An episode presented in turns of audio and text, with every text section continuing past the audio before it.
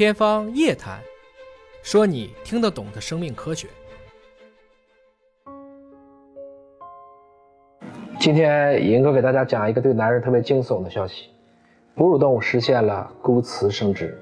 啊，所以雄性们、男人们的地位是不是岌岌可危？小时候我就喜欢看《西游记》，尤其是女儿国这一章。女儿国这个地方没有男人，也接触不到男人，那她怎么生孩子呢？就是女性啊，到了可以生孩子的年龄，就去直接饮用叫子母河里的水，不出几日呢，啊就可以怀孕了。但是生的也都是女儿。这个神奇的国度当中，世世代代都是女性，无一例外。我想当时看这个电视的各位女性也许会心生妒忌，而男人们则有可能会惴惴不安。诚然啊，这个还就是吴承恩先生所编出来的一段有趣的神话事件。我们今天说的这个文章呢，则是科学家在真实的世界当中实实在在的啊，把这些梦幻变成了现实。我们知道，在自然界当中啊，都是从简单到复杂，从无性到有性这样一个过程。有很多原始的动物，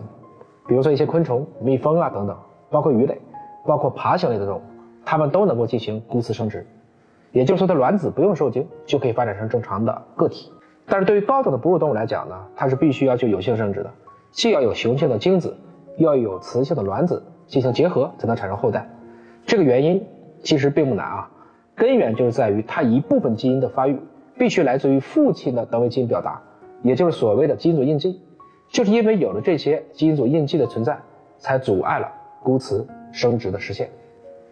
实际上呢，利用孤雌生殖繁育的方法来培育哺乳动物的后代，科学家们历来都有尝试。还早在两千零四年的时候，东京农业大学就把两只雌性的小鼠的卵细胞细胞核啊给结合起来，成功诞生了十只没有父亲的小鼠。比较可惜的是，只有一只母鼠活到了成年，就是大名鼎鼎的灰叶鸡小鼠，它也是啊首例孤雌生殖的哺乳动物。这个研究当时被发表在了。自然就 Nature 杂志上算是轰动一时，不过呢，你可以看十个里面就一个发育到了成年，它这种成功发育率还是比较低的，而且生长发育呢还是有一定的缺陷。中国科学家成就也不错，中科院动物所的胡宝阳、周琦、李伟等几位科学家呢，先后在一五年、一八年分别都在顶级的科研期刊上发表了他们的研究，做的也是不依靠受精，便使得小鼠完成了相关的繁育过程，而且呢。进一步的是，他们得到的后代还能够继续生长。具体来讲呢，它是用了两个卵细胞，也就是双亲繁殖。那么原理还是刚才讲的，它改变了遗传印记。其中实验人员呢，把一个卵细胞的遗传印记给删去了，就使得这个卵母细胞当中的母本的特定基因表达这个过程，你可以理解啊，它实际上把这个卵子性别转化成了一个精子的功能，然后。它把完成转换的这个卵母细胞和另外一只雌鼠的卵细胞结合，来诱导这个由双卵子形成的胚胎发育成熟。他们一共做了二百一十个胚胎，有二十九个小鼠出生，发现，在发育、行为、代谢方面呢，都跟普通的小鼠几乎是一样的。还有七只小鼠可以实现正常繁育。那今天说的就是在三月七号，女神节前一天，上海交大的魏延昌团队更进一步。直接在卵子内实施基因编辑，成功制造出了孤雌生殖的小鼠，小鼠能活到成年，也能生育，发表在了 PNS，也就是美国国家科学院院报上。实验过程呢，啊，其实说起来并不难，啊，就是把一个小鼠身上找到了一个未受精的卵子，这个时候不是把基因删除了，直接通过基因编辑技术来找到卵子当中的刚才讲到的这些父系印记的基因，然后向卵子当中注射一种酶，把这七个印记控制区域的甲基化状况改变。使卵细胞进入到了相当于它是受精后的这样一个状态。经过多次重复实验，把这些经过编辑后的卵细胞放到啊适宜的雌性小鼠子宫后，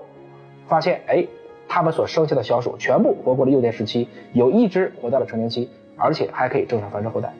这个研究应该说，因为就用了这一只母鼠，算是先前的技术上有较大的改进。当然，这个方法呢，目前来看它的成功率也不高。原因呢？研究人员猜，第一个，也就是说，我们可能进行基因编辑的胚胎啊，成功都进行的，并不能选特别多。第二个，它也可能错过了其中一些关键的基因，比如其中有一个参与了繁殖过程的一个基因，可能错过了。